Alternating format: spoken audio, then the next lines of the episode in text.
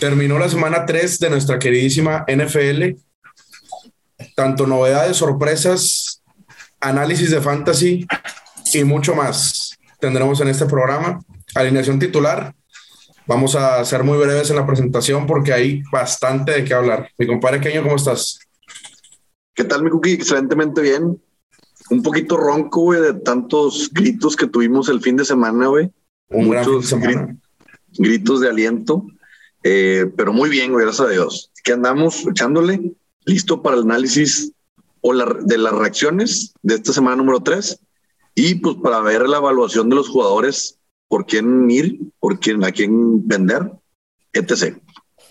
Comprar barato, vender caro, que es lo que le queremos recomendar a la bandita o no, compadre Machi.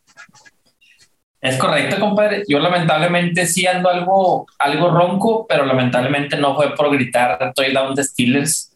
Pero bueno, lo bueno es que este podcast es de, de fantasy, no, no de hablar de, de los Steelers, porque si no, no estaría tan contento en este, en este momento. Y ahora sí que se empiezan a, perfilar eh, todo lo que veíamos por ahí en el, en el draft. Creo que ya ahorita en semana 3 podemos ir dándonos cuenta de para dónde van encaminados nuestros equipos, qué jugadores son los que están respondiendo mejor de lo que uno pensaba desde antes del draft. Eh, y por qué jugadores, pues que realmente han sido decepción, ha habido muchas decepciones, sobre todo wide receivers. Eh, platicábamos antes del, del, podcast del top 10 que tenemos hoy en día, en las primeras tres semanas, solamente dos wide receivers eh, se encuentran en el top 10 y de hecho no están ni en los primeros cinco. Ya está Ante Adams y Justin Jefferson que está raspando ahí el, el número 10. Todos los demás después del top 10, ¿verdad? O sea, no estaban ni considerados algunos. Tenemos el caso de Mike Williams, Tyler Lockett, Brandon Cooks, los que ya conocemos.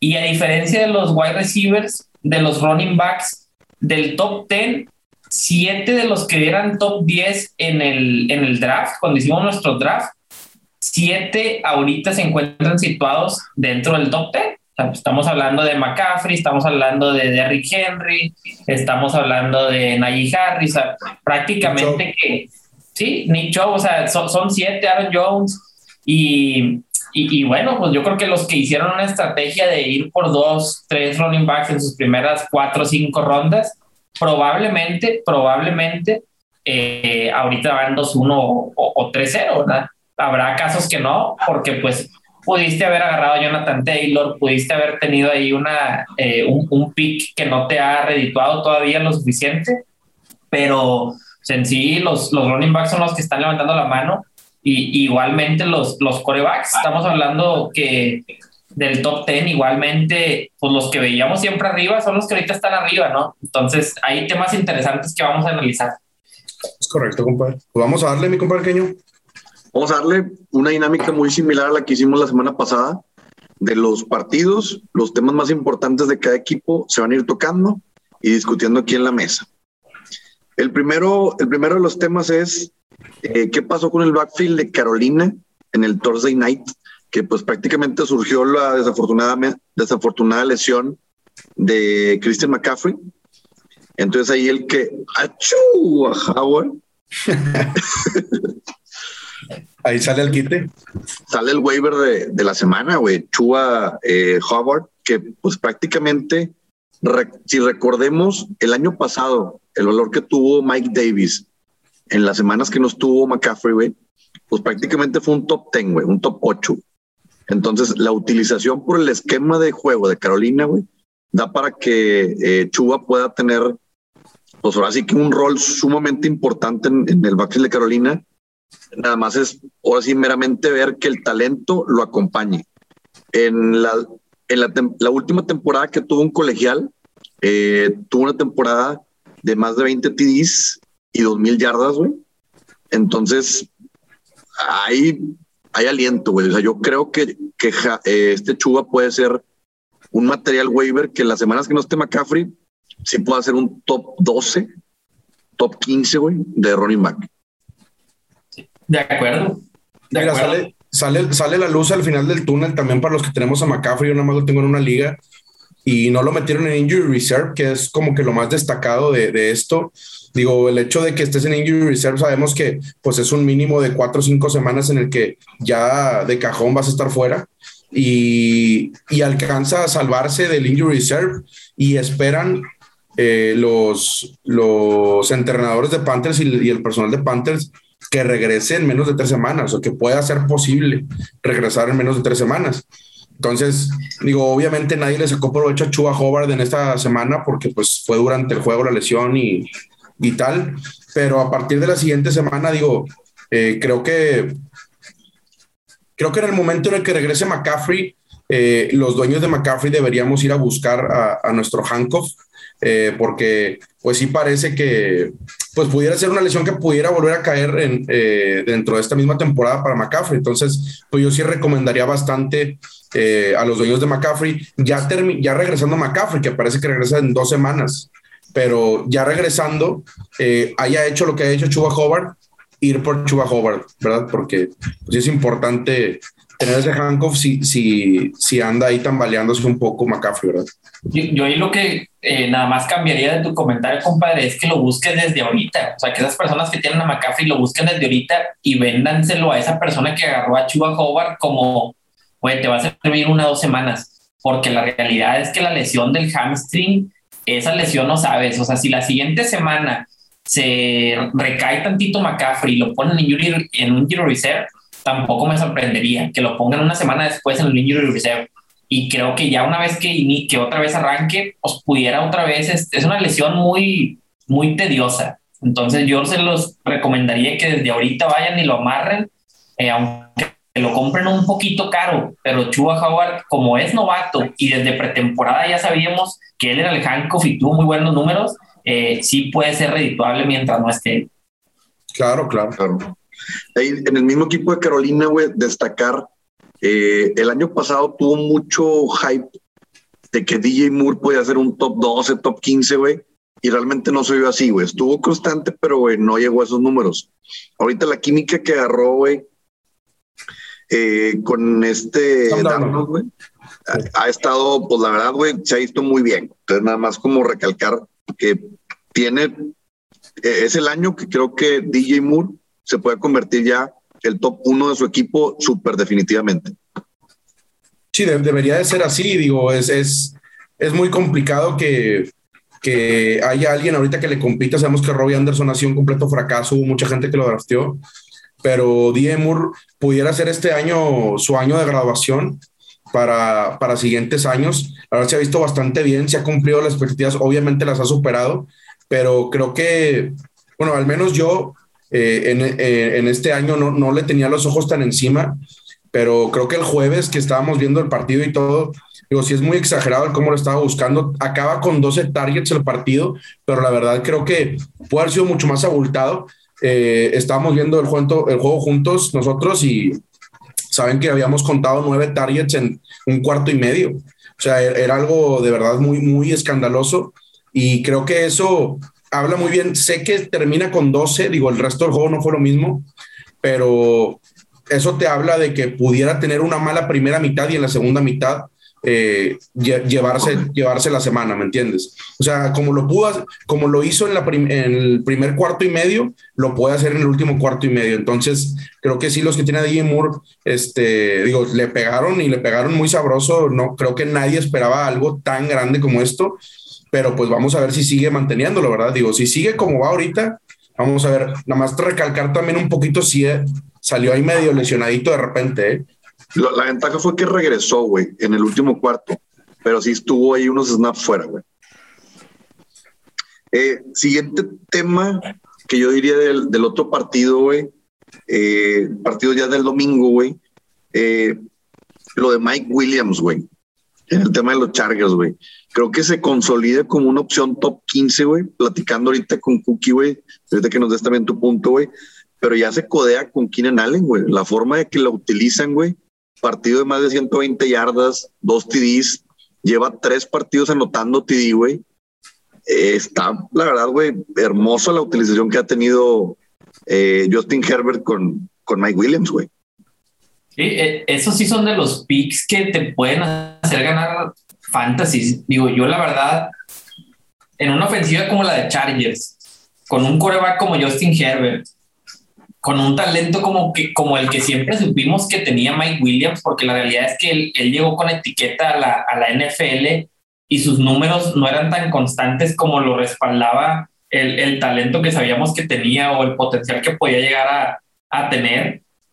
Pero yo creo que la mesa está servida para que, obviamente no, no son sostenibles esos números que está teniendo, pero como ahorita comentaste, un top 15 o sea, que tenga números con las targets que tiene, con las recepciones que va a estar teniendo partido a partido y la ofensiva tan prolífica como va a ser la de Chargers, como está haciendo, yo sí, sí veo que, que puede seguir manteniendo unos números bastante constantes en la temporada, ¿verdad? Inclusive semanas en los que Keenan Allen, o sea, me sigue gustando más Keenan Allen en la realidad. De hecho, me, me gusta mucho más Keenan Allen, pero ahí va a estar Mike Williams y no hay muchas armas en Chargers. La ofensiva prácticamente se resume en tres jugadores, Keenan Allen, Mike Williams y Austin Eckler.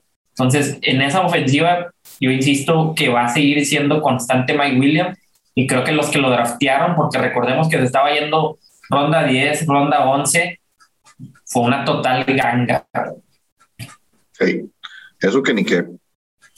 En, ese mismo juego, güey, pues de hecho los Chargers, güey, interesante que le pegaron a Kansas, güey. Y en Kansas, el que tuvo su juego, pues se pudiera decir como reivindición, no, sé, güey, porque también fumble otra vez, güey, pero Clyde Edwards Hiller tuvo 100, 100 yardas eh, corriendo, güey. Y, pues prácticamente a mí lo que me da como nada más de, si tuviera que dar mi punto de vista de resumen, güey, es, o sea, Clyde va a ser un jugador que no va a tener un upside cabrón, o sea, creo que difícilmente puede ser un top 10, güey, pero, güey, tampoco va a ser una nalga, güey, o sea, es un jugador que vas a poder estar metiendo ahí en el flex, güey, incluso semanas con buen macho, güey, en como Ronnie McDoss, güey, pero creo que ese es su techo.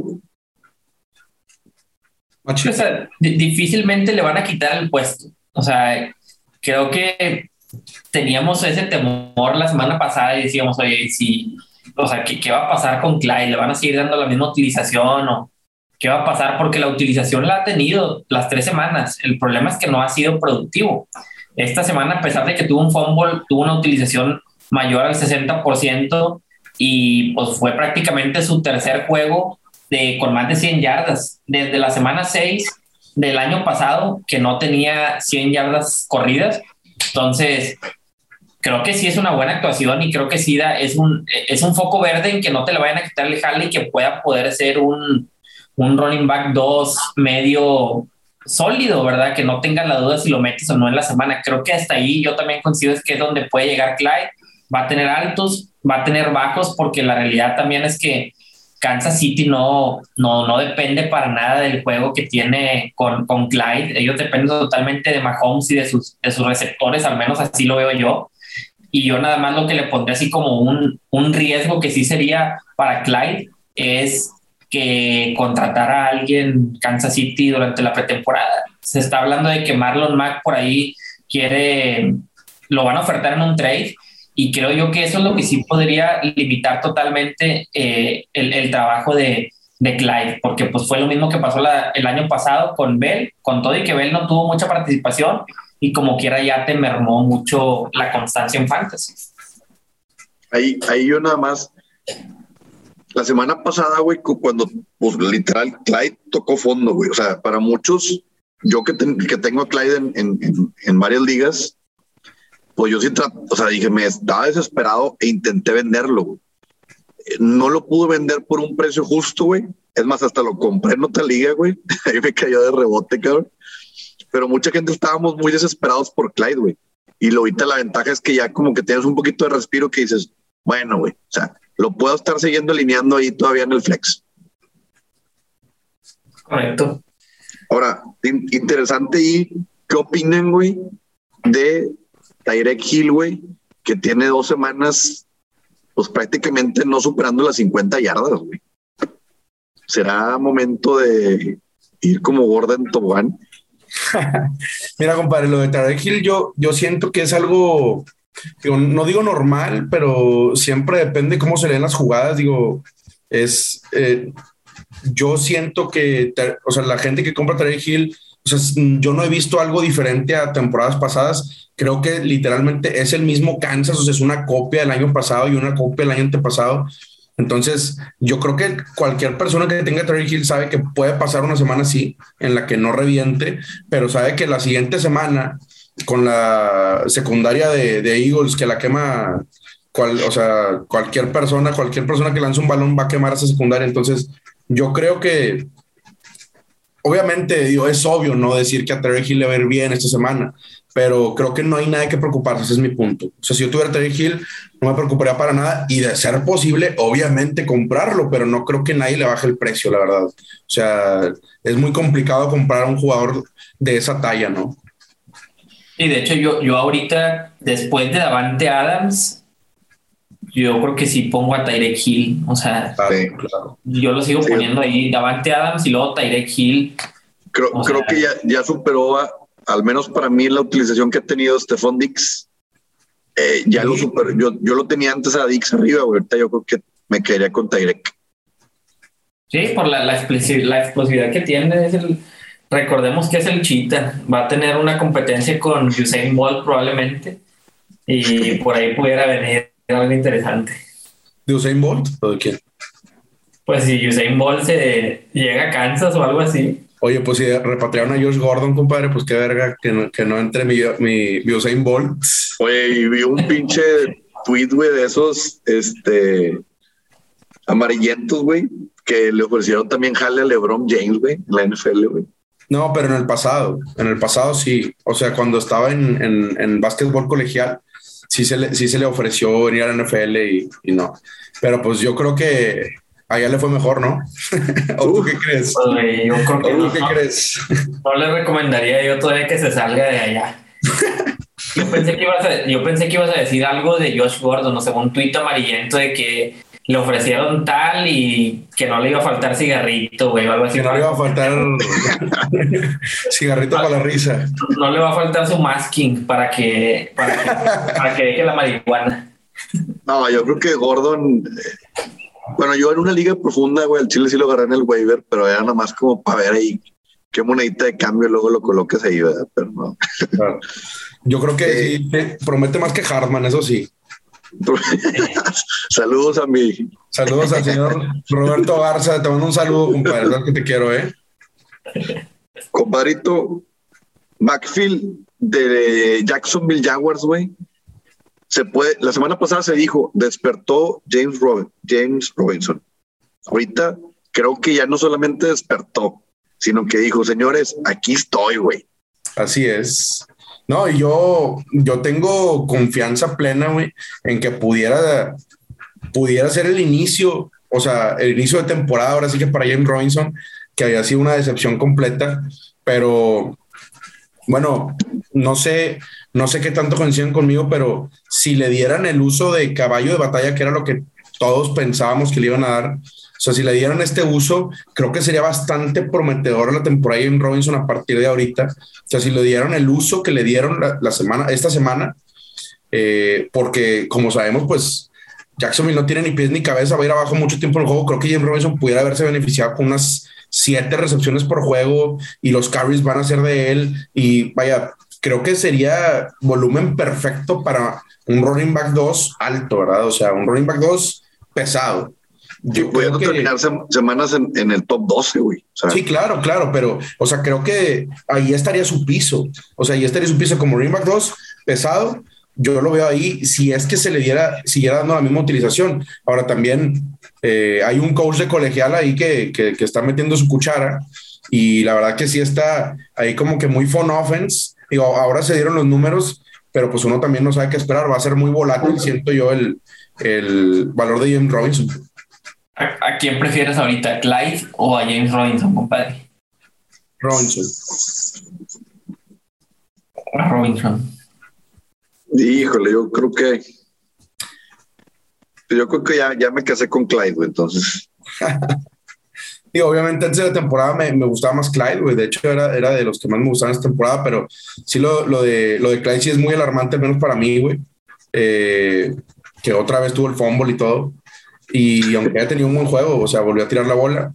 Y pues James Robinson, siento yo que a menos que le lleven ahí a Marlon Mack, que Marlon Mack haga ahí, la verdad es que va a ser el único. La verdad, o sea, creo que quedó claro este juego que pues compites más con él que con Carlos Hyde. A mí, lamentablemente, lo que me quedó claro es que si estuviera Etienne, ya se hubiera ganado el puesto. Estoy totalmente de acuerdo, Sí. totalmente de acuerdo. Sí, eso sí. Oigan, en ese mismo juego, güey, de Jacksonville eh, contra Arizona, güey, pues pasó lo de que regularmente pasa cada año, güey, ¿no? O, o cada dos, tres semanas. Sale un waiver de un receptor, güey, que todo el mundo de que, uff, Rondell Moore, uff, todo no sé qué, Kyler Murray, cuántos Sí, sí, pinches sí. pases está lanzando profundos, bombazos.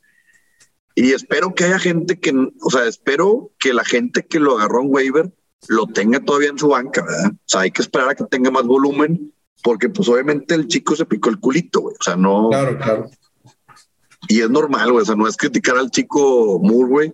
Realmente el cuate tiene talento y todo. Nada más es, hay que ser cautelosos, raza, con los waivers. Con medidas, con medidas, sí, porque vemos una semana que alguien la revienta con 20 puntos y creemos que ya van a mantener esos números y, y así no funciona el fantasy. O sea, hablamos mucho de que en el waiver es donde se ganan muchas ligas, pero la realidad es que hasta estas tres semanas los únicos dos waivers que han valido la pena o que se puede decir han sido buenos waivers, Elijah Mitchell, ahorita vamos a platicar de él, y Choba Javar esta semana. De ahí yo la verdad no, no, no he visto así que pudiera salir un, un league winner o que te gane un macho. La verdad es que no. Sí.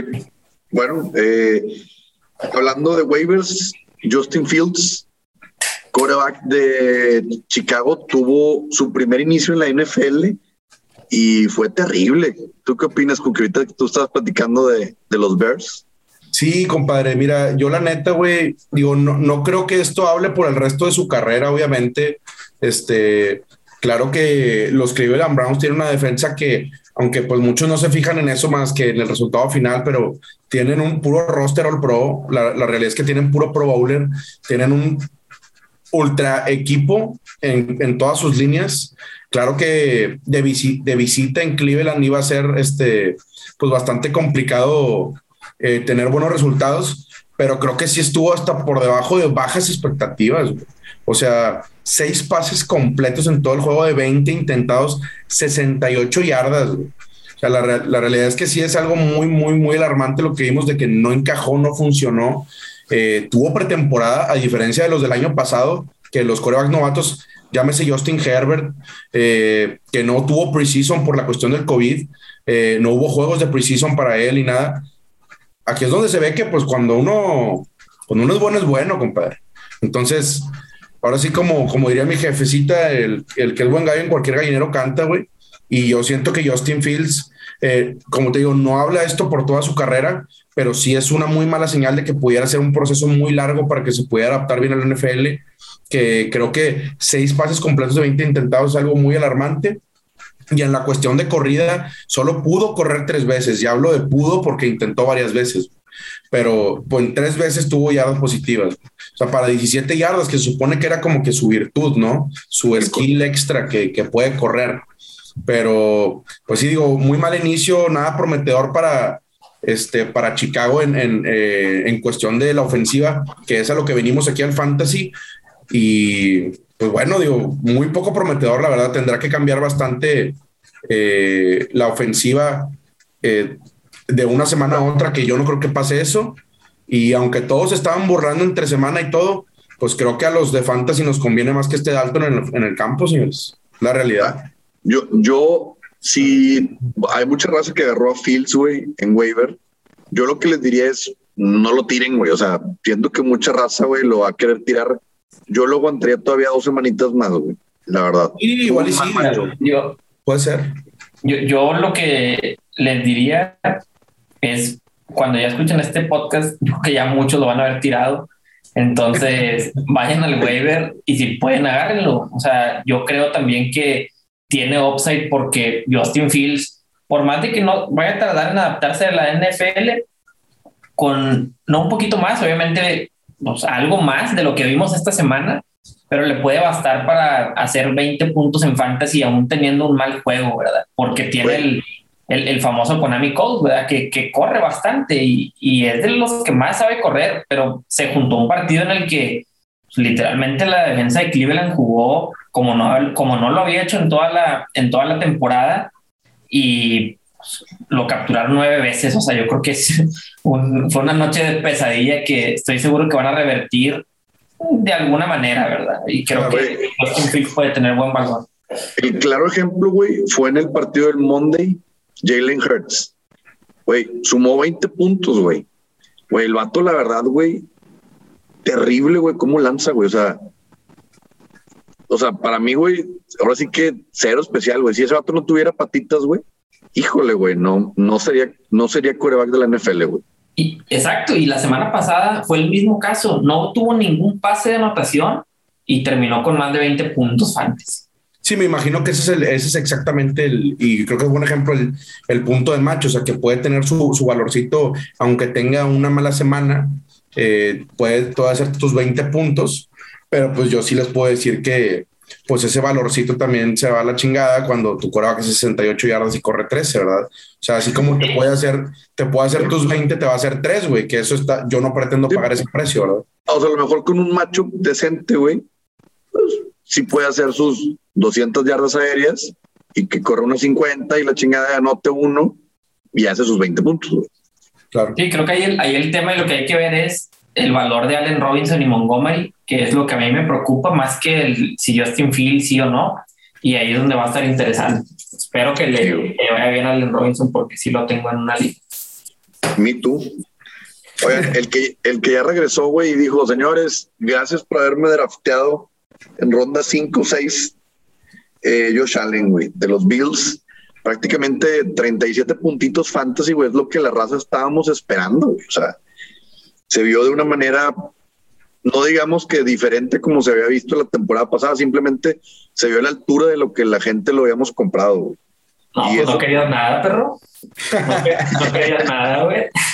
Pues bueno, a lo mejor no esperabas 37, pues, pero sí 28, 30, pues es lo que generaba el año pasado, güey. O sea, la realidad.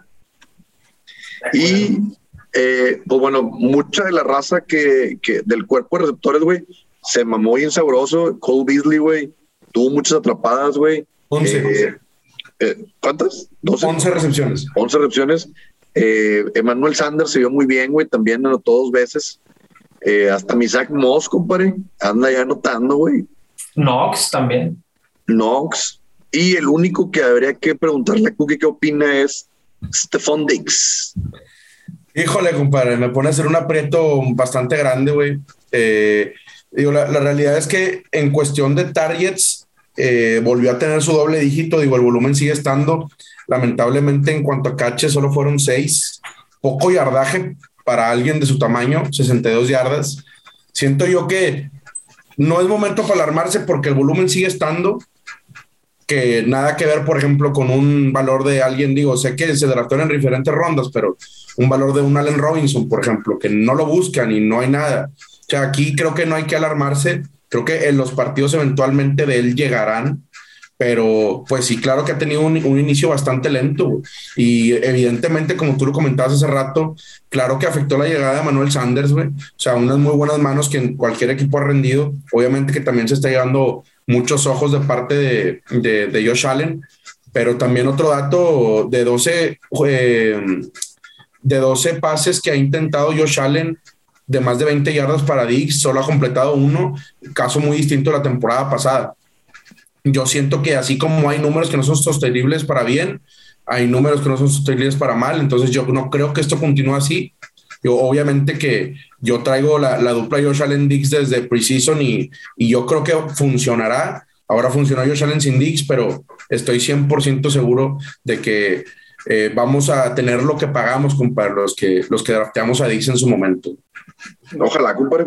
Digo, me da gusto y mencionarlo, ¿verdad? Si en alguna liga eh, está abajo del top 5, güey, pues deberías ir a comprarlo, ¿verdad? Ah, claro, de, tener la oportunidad de comprarlo estaría excelente, estaría increíble, porque si, si, si, alguien que se lo estás comprando se va a los puros puntos, va a decir, oye, pues no me da lo que yo compré y por ahí ofrece algo más coquetito que sea más de momento, ¿no? Este, pero pues creo que Yamarche, perdón, Yamarche pudiera ser un, un buen, un, un, buen ofertamiento con un complemento, por ejemplo, alguien que está así de caliente como es ahorita, pero o, incluso un, directo, güey, por ejemplo, no te gusta Justin Jefferson por Dix. Yo, claro, a, mí, me, encanta, a mí me encanta ese trade, pero Justin Jefferson ahorita está metido en el top 10, ¿verdad? O sea, también sería ir contra la, contra la marea, pero yo sí lo haría. Yo también los que lo tienen, nada más por favor, no lo vendan. Eso es todo lo que les recomendamos. No es buen momento para vender a Dix. Para nada. Ahora, eh, otro que no es buen momento de venderlo eh, es AJ Brown, güey, que ya, híjole, güey, ya se juntó con Julio Jones y ya empezaron los hamstring, güey. ya lo contagió, dices tú. Se contagian esas manos. Oye, pues yo creo la verdad que híjole, pues la verdad, la verdad, mm, o sea, sí me sorprende este nivel de decepción que ha tenido A. Brown, pero creo que de ninguno de los, ninguno de los tres eh, compartíamos mucho con A. Brown desde antes de, del draft. Entonces, pues evidentemente, si hay un target share que por ahí ya no está y que se fue para, para Julio Jones, son, son receptores de, de, un corte muy parecido y creo que sobre todo le ha afectado a AJ Brown la salida de su coordinador ofensivo. O sea, es una ofensiva que se ha visto totalmente distinta. Ya no se ve el Tannehill, a pesar de que le fue bien esta semana, no estamos viendo al Tannehill de, de los años anteriores. Probablemente eso puede, puede componerse en las siguientes semanas, pero la realidad es que sí, sí preocupa. O sea, si yo tuviera a AJ Brown, ese sí me preocupa, porque AJ Brown, recordemos que AJ Brown nunca ha sido tampoco el wide receiver de los 12 targets por partido. Es un, un wide receiver que sabemos que es explosivo, que puede tener TD. Entonces, si no llegan los TD, si no llegan las jugadas explosivas porque cambió a lo mejor parte del repertorio de jugadas, obviamente que no, no puede irle peor que lo que le está yendo ahorita. O bueno, la siguiente semana probablemente sí, porque probablemente ni va a jugar, que se lesionó. Entonces hay que monitorear bien, bien primero la lesión, porque es otra lesión de la, igual que la de McAfee, es un, tema de hamstring. Y híjole, yo no iría por él ahorita. Y, o sea, yo normalmente sí voy por los jugadores este, que, que empezaron mal. No me gustaría tenerlo, pero sé que también la persona que lo tiene no lo va a querer regalar, ¿verdad? Entonces, no sé qué opinan ustedes. dale tu eh, está muy, muy sabroso, güey. Las siguientes dos semanas que posiblemente Brown pudiera estar fuera o no al 100, eh, lo que pueda hacer Julio Jones, güey, estando al 100, pues va a ser el target principal, güey. Sí, no, eh, el, el, hecho de Jay Brown, como lo dice Machi, yo lo resumo en un jugador de jugadas grandes que la verdad gustaba mucho antes del draft, pero antes de que trajeran a Julio Jones, al momento que trajeron a Julio Jones, nosotros sabíamos que Julio Jones iba a llevar muchas miradas de, de Tannehill. Digo que a pesar de que Julio Jones tampoco ha sido como que wow, pero sí se ha robado bastantes targets que se suponía serían de Brown. Entonces, yo creo que eso es lo que termina afectando bastante los dos de J. Brown. A ninguno de nosotros nos gustaba para draftearlo ni nos encantaba. Digo, claro que si te caía en su precio correcto, claro que nadie lo dejaba pasar, ¿verdad? Pero ninguno estábamos dispuestos a pagar ese precio en el que estaba en el draft. Y ahora, pues también desde la temporada pasada tuvo sus problemas con lesiones. Ahora sale con hamstring otra vez. Y creo que eh, Julio Jones digo, desde que lo drafteé yo, compadre, trae una Q ahí, el, el Julio Jones, güey, y no, se la, no se la va a quitar ya en toda la temporada, pero se ha mantenido en el campo, vaya, o sea, creo que es bastante rescatable eso también de, de recalcar, digo, no vamos a aplaudir que alguien está haciendo tres semanas, pero creo que Julio pudiera ganarse dos, tres aplausos, güey, porque pues al menos hay un progreso dentro de ello. Creo que también le pudiera ir muy bien esta semana, como dice Keño. O sea, sin AJ Brown, eh, pues creo que es el taller principal. Eh, debería irle bien, debería irle bien, vamos a ver. Yo, yo digo, perdón mi ignorancia, pero yo no conozco el tercer receptor de Titanes, güey. El tercer receptor de Titans, güey. Yo creo que ya hasta, hasta probablemente es Henry. pero Henry también ha estado muy bien, güey, pero creo que... no, no, no, o sea, en, cuestión de, de, targets ahí, eso también, eso ha aumentado con el nuevo coordinador ofensivo, güey, lo que comentaba. Por eso te digo, güey, por eso te digo, o sea, yo creo que Henry está, está un poquito asustado, güey, ahora con la lesión de AJ Bravo, porque ahora van a querer darle más bola todavía. tiene 97 intentos de, de jugada, güey. Oye, sí está bastante escandaloso, güey. O sea, promedia 32 y medio, güey. Oiga, vámonos con otro backfield, güey. Eh, Jonathan Taylor, güey. Ese señor, güey, cada semana ha ido disminuyendo su porcentaje de snaps y de toques, güey. Solamente corrió para 10 veces y tres targets que tuvo. No ha encontrado, no ha encontrado parte del TD. Realmente ustedes, yo creo que pues, la, regresión debe ser positiva, güey, porque ya más, más abajo, pues a Marlon Mack no le están dando bola, güey. O sea, no se le han dado los juegos, pero híjole, güey, es un tema medio complicado para la gente que pagó una primera ronda o incluso segunda ronda por él, ¿no? Y yo tengo que confesarlo, a mí fíjate que sí me gusta Taylor en un trade por él, porque creo que estos números sí pudieran alarmar eh, y sí veo que el porcentaje de utilización vaya subiendo. La realidad es que también los Colts no se han encontrado. O sea, yo, yo la verdad he visto a un, a un Colts muy, muy chato y por más de que le han dado, de hecho, ahorita Jonathan Taylor es el que más acarreos tiene en zona, en zona roja y no tiene ningún touchdown. Entonces yo creo que los números van a, van a tener que llegar, eh, sobre todo o sea, creo que si se va la amenaza por ahí de, Marlon Mack, que al final yo no la veo tanto como una, una amenaza, porque de lo que sí estoy seguro es que el talento que tiene Jonathan Taylor es, está muy cabrón y es de esos jugadores explosivos y que sé que puede tener sus, sus semanas eh, altas como las que vimos al final de la, de la temporada pasada.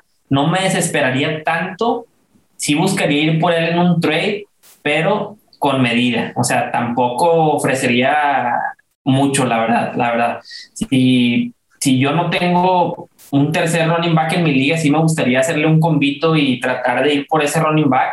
Si ya estoy vasto de corredores como así estoy en dos ligas, la verdad que no me interesaría ir por, por Jonathan Taylor, pero sí sé que estoy seguro que va a tener su regresión y que va a ser, que, que va a empezar a notar también, va a empezar a encontrarse con la zona roja, pero pues pues ahí está Jonathan Taylor. Vámonos con el siguiente tema.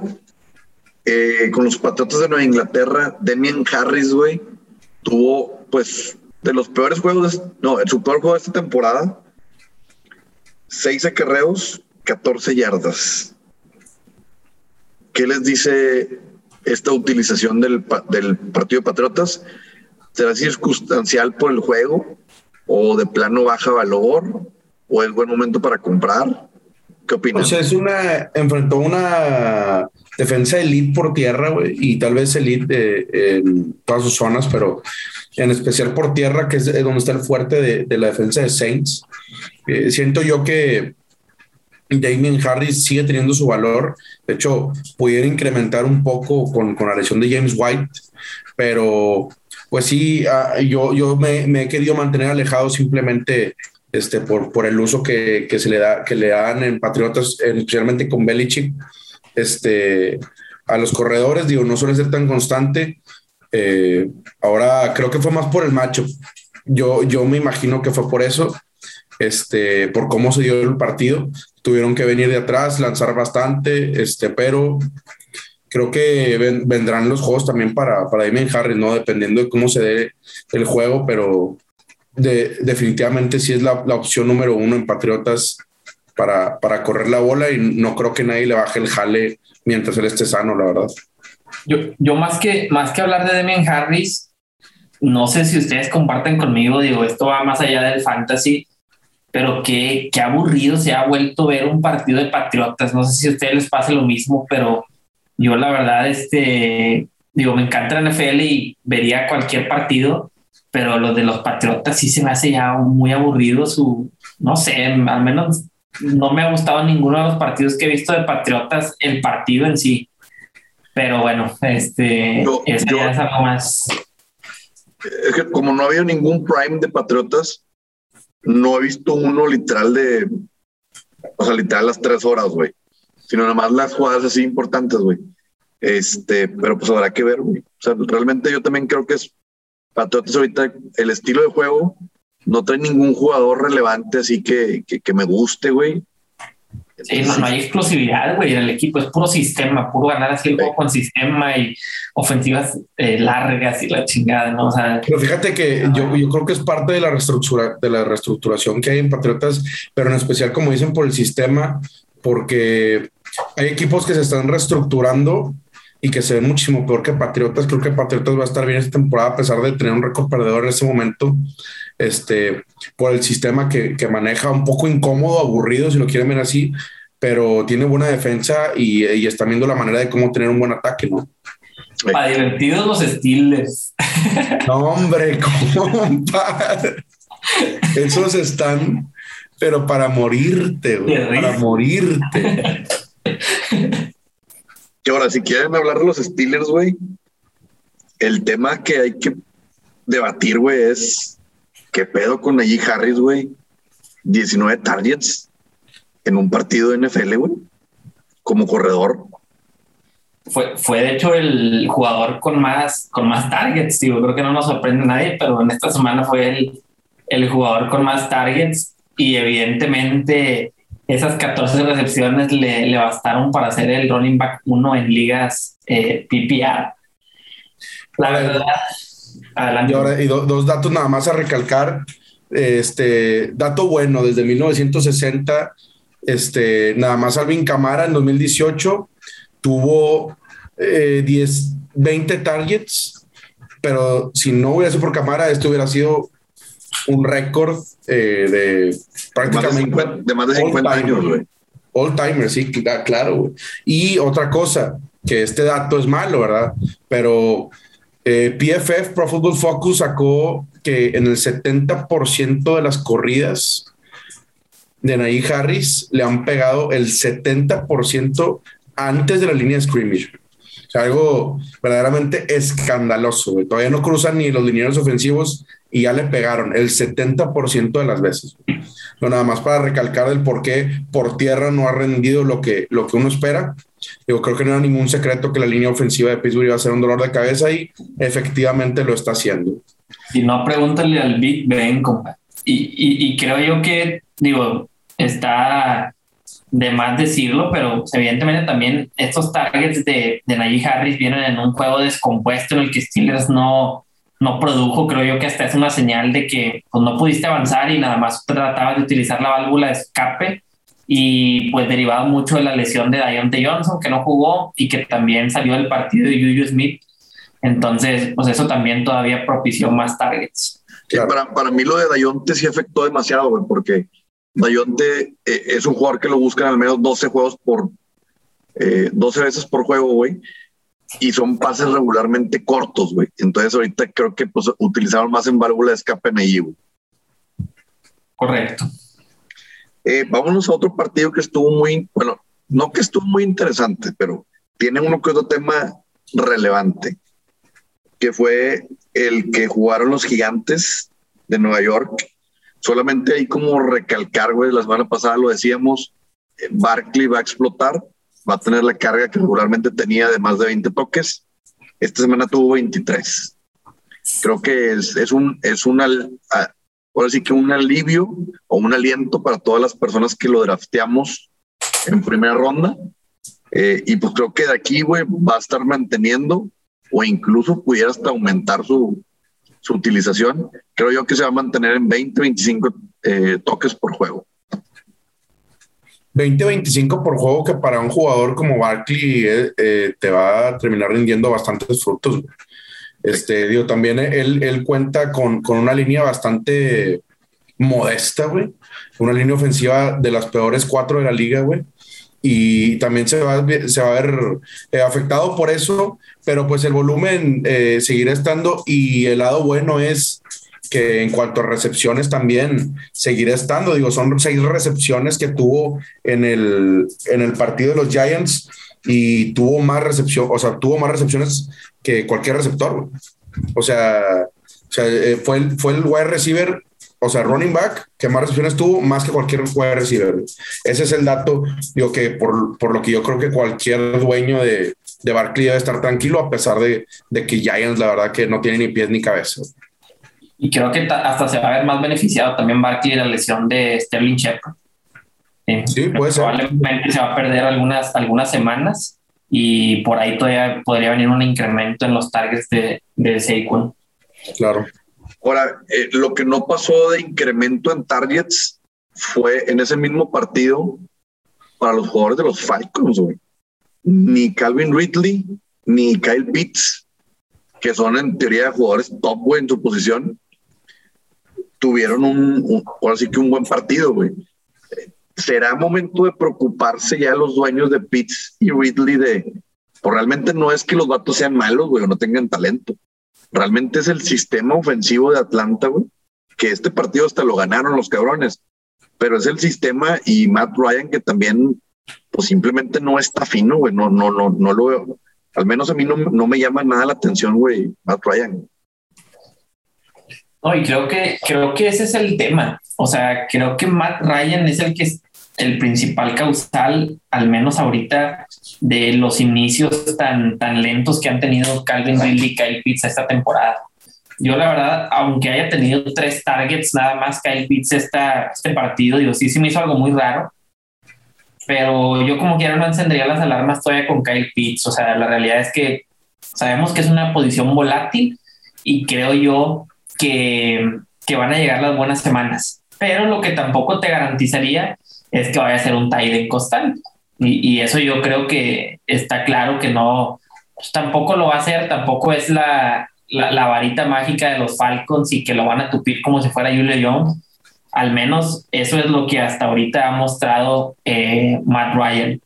Que va a tener muy buenas semanas, yo sí creo que sí, pero pues también puede tener semanas como esta. Matt Ryan no, no han dado no han dado lo suficientemente fino y creo que eso ha, ha impactado. Yo la realidad es que tanto Calvin Ridley como Kyle Pitts sí buscaría eh, buscarlos en un trade, eh, todavía más a, a, Calvin Ridley. Calvin Ridley, si por ahí bajó el valor o se desesperó el que lo tiene, a mí me encantaría ofrecerlo en un, en un convito 2 por 1 De hecho, ya ofrecí uno el día de hoy, pero bueno, me mandaron por ahí por un tubo, este, pero vamos a ver qué, qué contraofertamos. Eh, siguiente tema relevante que veo es eh, recalcar el tema de los Lions, güey. El, eh, esa ofensiva, güey, va a estar por TJ Hawkinson y lo que es Jamal Williams y de Andre Swift. Creo que lo de Swift, güey, es de recalcar, güey, que ahorita es top 10, güey. Top 3. Es, 3, es el, el, running back 3, tanto en ligas PPR como en ligas half PPR. Qué chulada, güey. Es que lo están buscando, güey, como enfermos, güey, en tema por pase, güey. Por eso el tema de los targets, más aparte también anotado por, por aire, güey. Este, y pensar que fue un jugador que no se fue hasta rondas 4 por ahí, güey. Y creo que lo interesante de este partido, o sea, ya habíamos hablado del valor que tenían también, sobre todo Swift, eh, digo, porque sabemos que en tema de talento sí, sí le ganan la partida. Sin embargo, creo que ahorita ya Jamal Williams es alineable en todas las ligas como un flex porque pues el volumen que ha tenido también es algo considerable. O sea, se puede decir que es como un, un, un Chop Karim o sea, en sus proporciones, pero ya se puede hablar de un comité que tal vez pudieras alinear a los, a los dos. Y lo que me gustó, yo que tengo asisto en muchas ligas, es que no fue nada más el típico partido que pensamos que va a ser de Lions toda la temporada, que es venir de atrás. Este fue un partido que, que lo tuviste ahí todo el juego, ¿verdad? Y fue de pocos puntos, fue un partido de tú a tú y pues las armas que tiene Lions, tanto para venir de atrás como para tomar ventaja, es esa, es la formulita con pasecitos a, a DeAndre Swift, acarreos con Jamal Williams, porque prácticamente la distribución se vio 50-50 en utilización en el campo, distinto a lo que veíamos cuando iban siempre abajo. Creo que este game script de partido todavía le beneficia más a, a Jamal Williams porque es todavía más corredor. Bueno, lo están utilizando más como un corredor que como salidas por pase. Pero creo que prometedor y probablemente Andrés sí puede ser este año de esos breakouts o, o robos en el draft, si se puede mantener en el top 10, que creo que es algo factible por el volumen que le están dando. Es el jugador, el, el running back con, con más targets. Chulado. Eh, otro comité, güey, de los más, digamos que prolíficos en tema fantasy, ha sido el, el de los Broncos, güey, con Javonte Williams y Melvin Gordon. Esta semana los dos tuvieron anotación. Realmente fue más productivo Melvin Gordon, güey, en tema de puntos, en tema de yardaje. Y, lo, y en resumen, güey, Melvin Gordon lo buscaron 20 veces.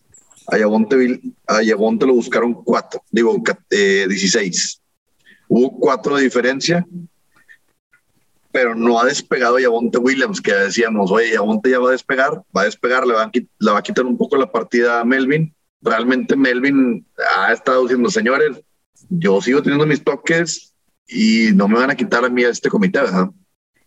A mí se me hace muy alarmante para los, los dueños de Yabonte, no para entrar en pánico por, porque sabemos de la capacidad que tiene Yabonte, pero pues como sabemos Broncos está teniendo una buena racha, digo, tres ganados seguidos, eh, pasa por un buen momento y te recargas mucho con Melvin Gordon, 18 corridas contra solo 12 y Yabonte Williams.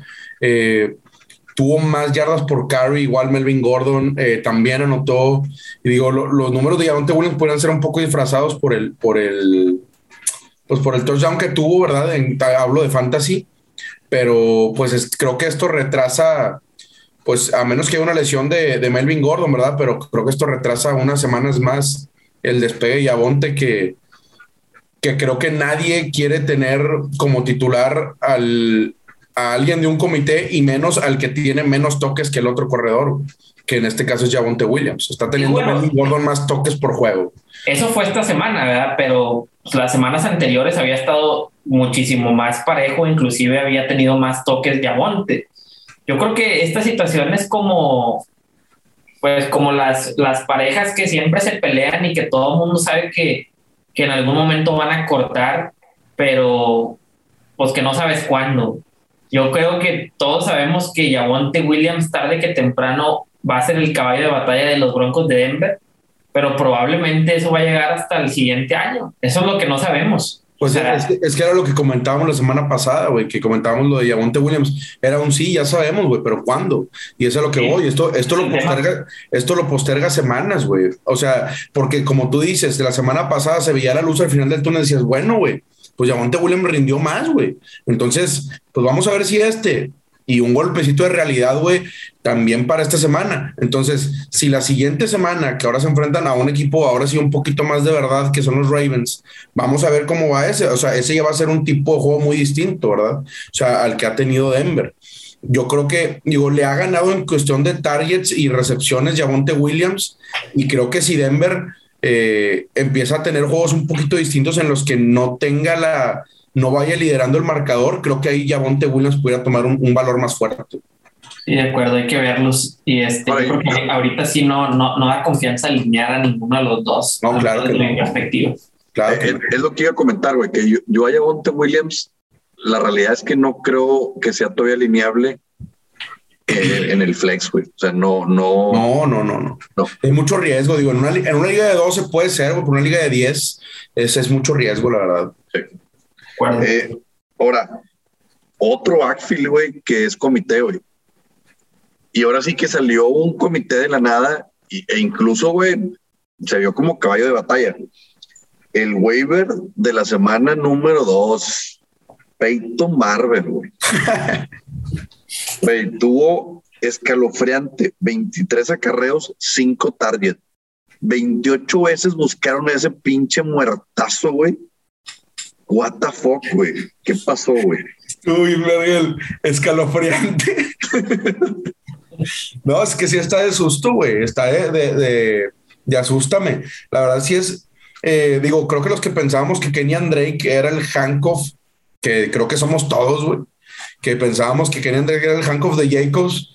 Vaya error, güey. Digo, deja tú los 23 acarreos, compadre. El rendimiento, güey. O sea, la realidad es que sí es bastante sorprendente lo que hizo Peyton Barber. O sea, yo, yo sí lo pongo como que, pues, si, si Jacobs se vuelve a perder la semana, yo la neta, después de ver este juego, a ciegas la siguiente lo meto en flex, güey.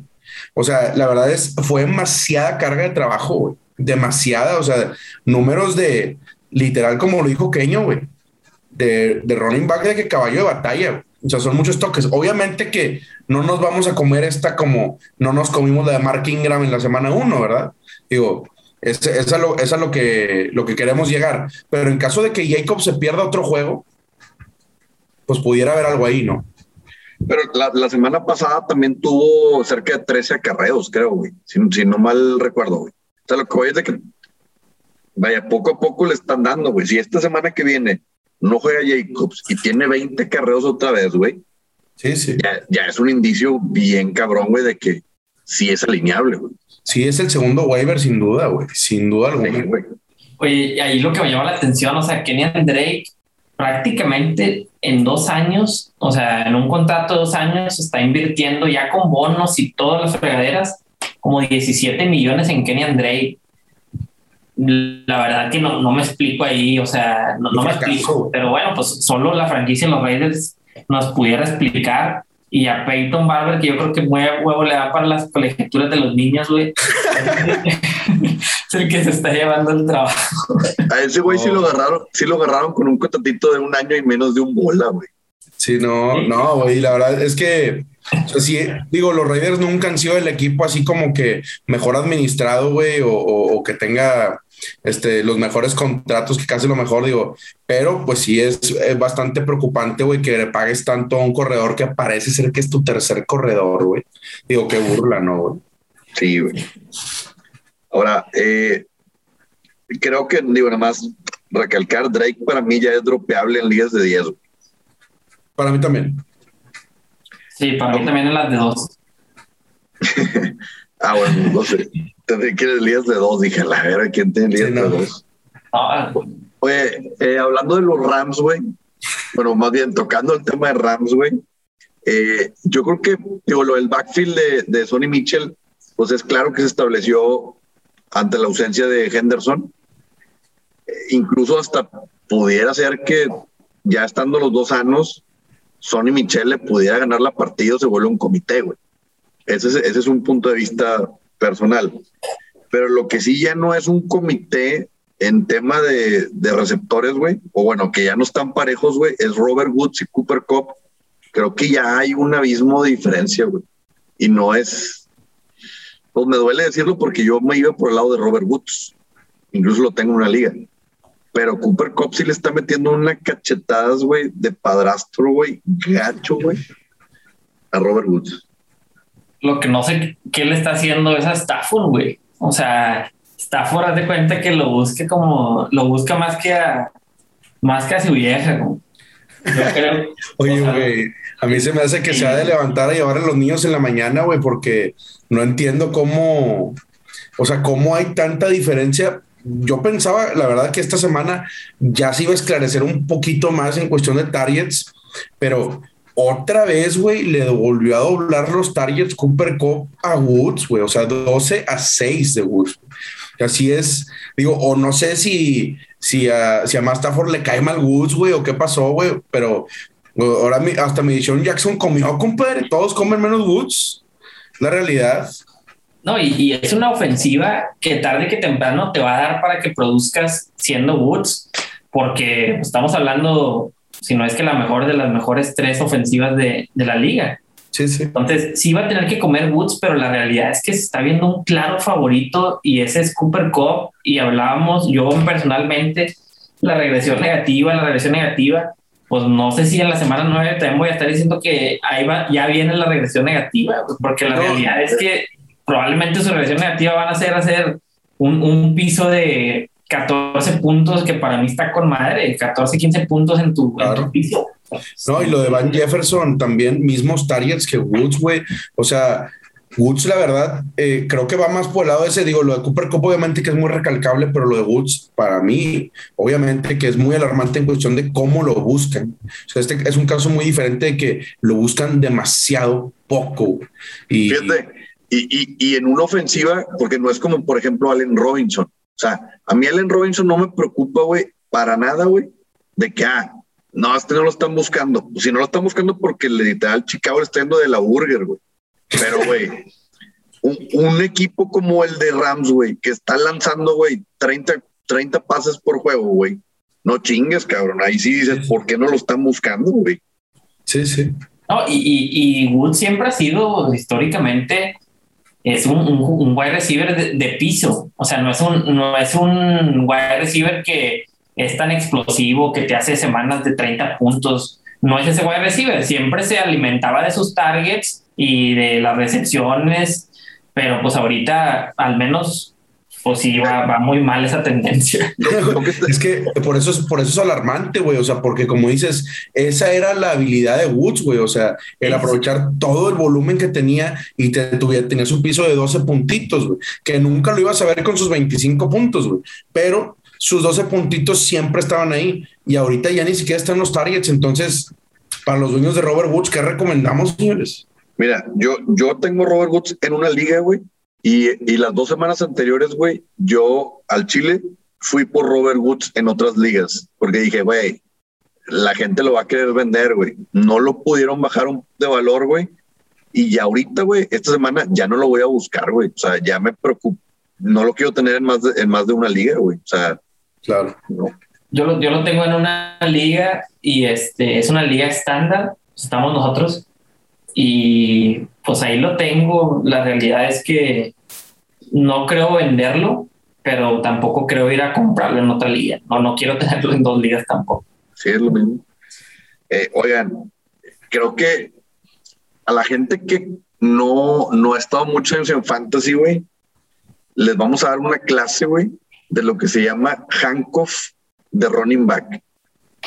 Lo que hizo el señor Alex Mattison ante la ausencia de Dalvin Cook es lo que cada uno de nosotros que juega fantasy, güey, está buscando, güey, en un handcuff de los, de los running back elite, güey.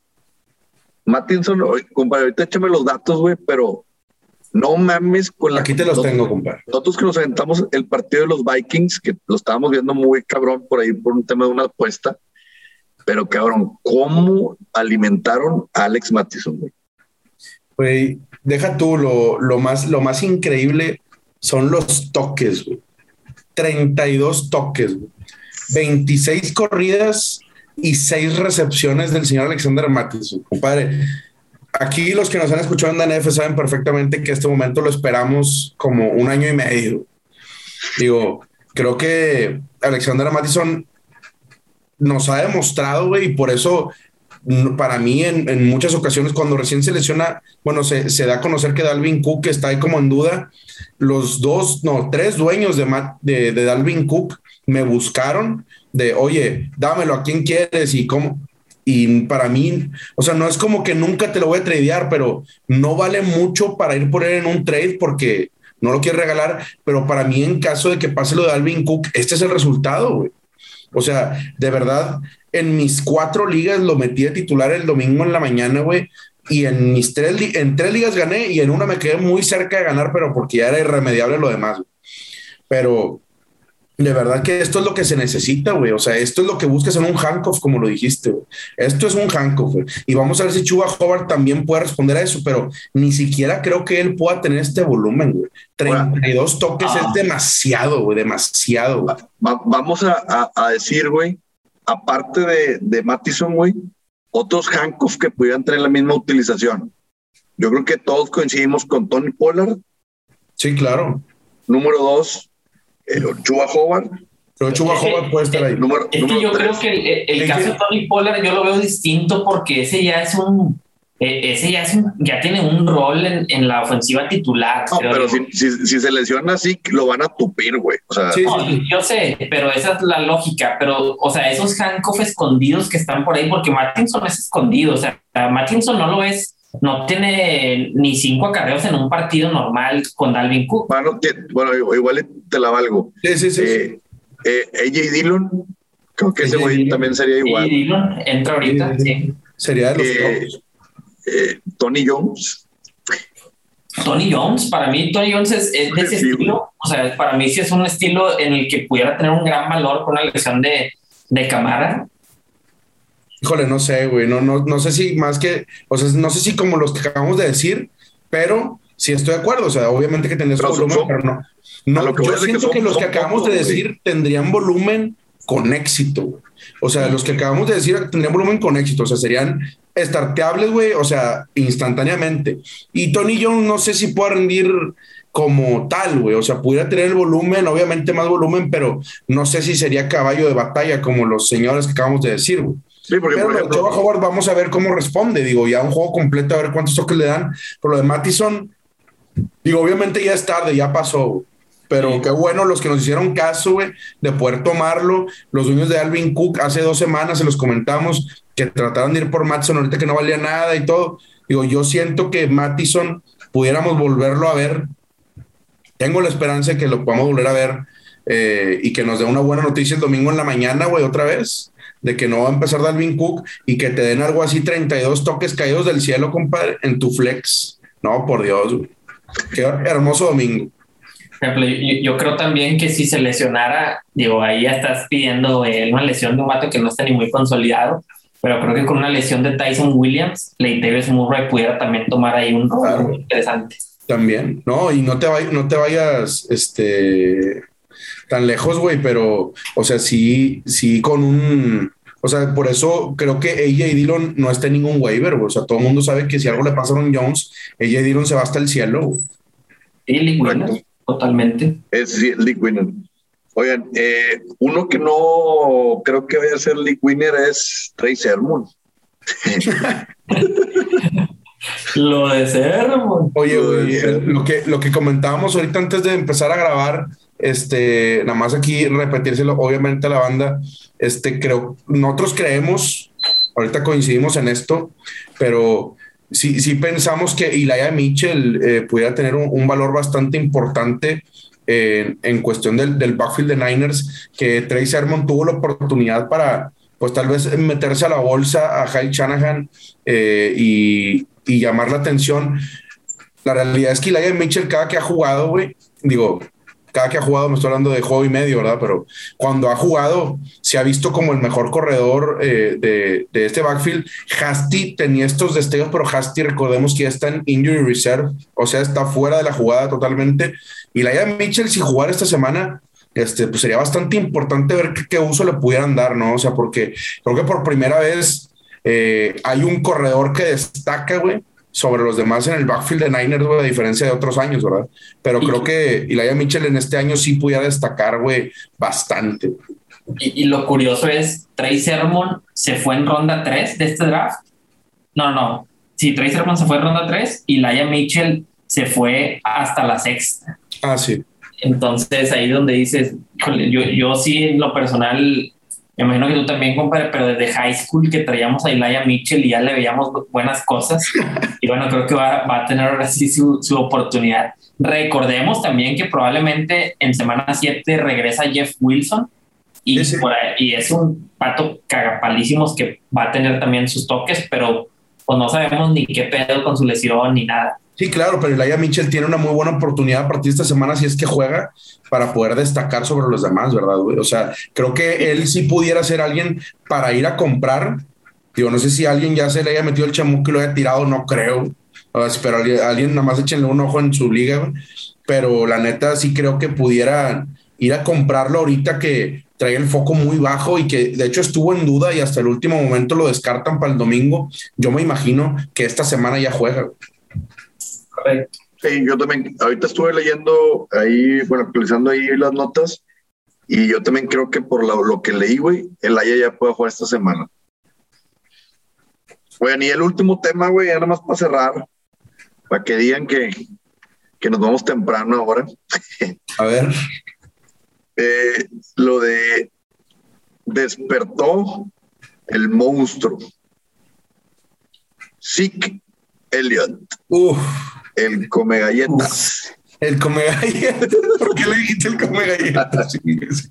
¿Qué fue eso, güey? ¿Por qué?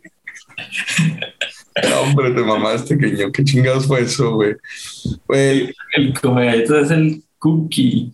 Oye, el Cookie Monster. Oye, no, mache, abre tú, güey. Me gustaría saber qué opinas de Elliot, güey. Pues mira, ¿qué opino de Elliot o qué opino de sí, El backfield. sí, el véndelo Elliot? A ver, a ver, a ver. No, mira, la, la realidad es que mm, no nos extraña, o sea, el que diga que le extraña una actuación así de Elliot, o sea, es que lleva, no sé, güey, o sea, que realmente sí compró la historia de que Tony Pollard eh, le iba a quitar el puesto a Elliot o algo así por el estilo. Para nada, creo que eso ha estado nunca en tela de juicio, pero, o sea, a mí, digo, evidentemente fue productivo Elliot, tuvo un muy buen partido contra, contra Eagles, que de hecho es una buena defensa contra la carrera, pero pues los aplastaron por tierra. Tanto Tony Pollard como Elliot, porque Tony Pollard también tuvo doble dígito de acarreos y fue productivo. Creo que Cowboys ya encontró con ellos dos y no lo van a dejar, no van a dejar esta fórmula, porque Elliot es el corredor que puede correr excelente eh, en la línea y yo creo que en Tony Pollard sí encuentran otro estilo de corredor que corre mucho mejor por, por afuera de los tackles. Entonces, yo creo que sí ya son un complemento evidente e inevitable. Y que obviamente en zona roja, en zona de gol, como fueron sus dos TDs abajo de la yarda 3, pues es la zona de Elliot. Y, y eso lo va a seguir teniendo. Pero tampoco esperemos un, un, bueno, al menos yo creo que no, no va a tener un upside para terminar en el, en el top 5 esta temporada. Probablemente si sigue anotando, obviamente con ese ritmo, pero dudo, la verdad que lo, lo dudo porque Cowboys es una ofensiva que sí, sí, sí es muy importante que establezcan su juego terrestre, pero se me hace que este game script del partido no, no resume la ofensiva de Dallas que vamos a ver en la mayor parte de los partidos de la, de la temporada. Yo creo que va a ser más un festival aéreo junto con Cooper, Lamb, eh, ahora se sumó Dalton Schultz y, y no sé, siento que si yo tuviera Zeke Elliott, tampoco es como que iría a venderlo como, oye, mira, te ofrezco a Elliott porque lo puedes malbaratar, pero sí iría muy concreto por alguien que sabes que, pues que va a tener, que tiene una proyección, no sé, o sea, sí buscaría ir a lo mejor por un, por un Derrick Henry, pero ayudar a Elliott y a alguien más. Dependiendo obviamente mucho de qué tienes en tu equipo, este, es difícil meter a Elliott en un trade, tanto para comprarlo como para venderlo, porque pues está dando a una a un primera ronda, pero pues bueno, es un comité que creo que va a ser muy productivo, así lo veo yo. Yo creo que por encima de Elliot, güey. O sea, obviamente ya lo dijiste de Rick Henry. Creo que ahorita McCaffrey, pues así lesionado, pues no, no es factible comprarlo. Pero pues ya, güey, ¿no? Porque, o sea, de un Nick Chubb, de un Alvin Camara, de un Aaron Jones, yo la verdad, güey, pues si tengo en, el, en la misma canasta Elliot, entonces no iría a vender a Elliot, sacas. Sí, no, no, no, por eso te digo que la realidad es que yo digo de broma el, el sí, el véndelo Elliot, porque no es difícil venderlo. Pero lo que me refiero es que yo no le veo un, un potencial para terminar en, en top 5 cagado de risa. O sea, yo creo que va por ahí, está raspando el top 10 porque veo todavía inclusive mejores actuaciones de, de Tony Pollard, o sea, de lo que hemos visto. Bueno, pues habrá que ver esta temporada, es la decisiva, güey, para ver si Pollard agarra un contratito. No, y, y creo que el plus de Elliot para mí, y siempre se los he dicho, siempre es el que no se pierde un pinche juego. O sea, ese es un segurito que te, que te da Elliot, que es un plus, que muchos podrán decir, ay, mira tú, pero pues háblenle a Dalvin Cook y a McCaffrey y miren cómo los dejaron. Nada más ahí de comentario, ¿no? Eh, Creo que es momento de partir, señores, sin antes eh, dejarles de mencionar que nos siguen en las redes sociales como DNF Bajo Fantasy.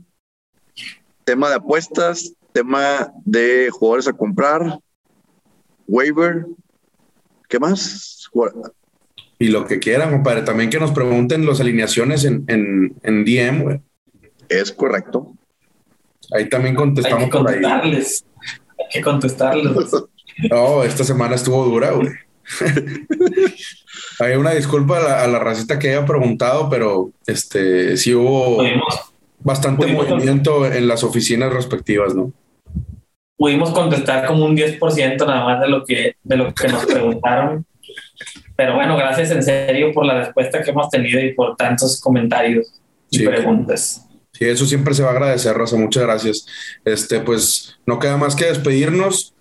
Feliz semana 4. Qué rápido se pasa este pedo, güey. No puede ser. Se escurre como agua entre las manos. Semana 4, güey. Pero en fin, se ha disfrutado cada fin de semana. Al menos nosotros así lo hemos vivido. Y pues bueno, todavía le cuelga mucho, pero este, pues ahí les vamos a estar subiendo unas fotitos, unos videos. Ahí vamos a ir a ver a nuestros Steelers contra Green Bay en Lambeau Field. Ahí el domingo les vamos a estar subiendo algo por ahí, un- unos saluditos para la raza y, y feliz semana 4, raza. Les mandamos un abrazo muy grande y gracias por escucharnos. Yo creo que hasta nos hemos, nos hemos tomado muy a pecho esta, esta temporada de NFL. Creo que la hemos disfrutado de, de más. Y aquí es donde yo digo, qué bueno que ya hay semana 18. Vamos, Oigan, vamos. y- Hay buenas oigan. noticias, hay buenas noticias. Oigan, y súbanse al barco, la casa con la jefa adentro de mi compadre Cookie en apuestas.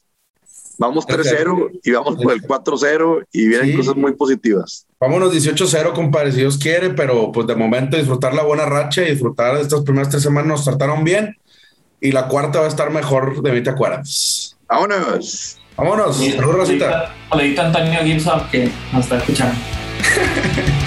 Sabores.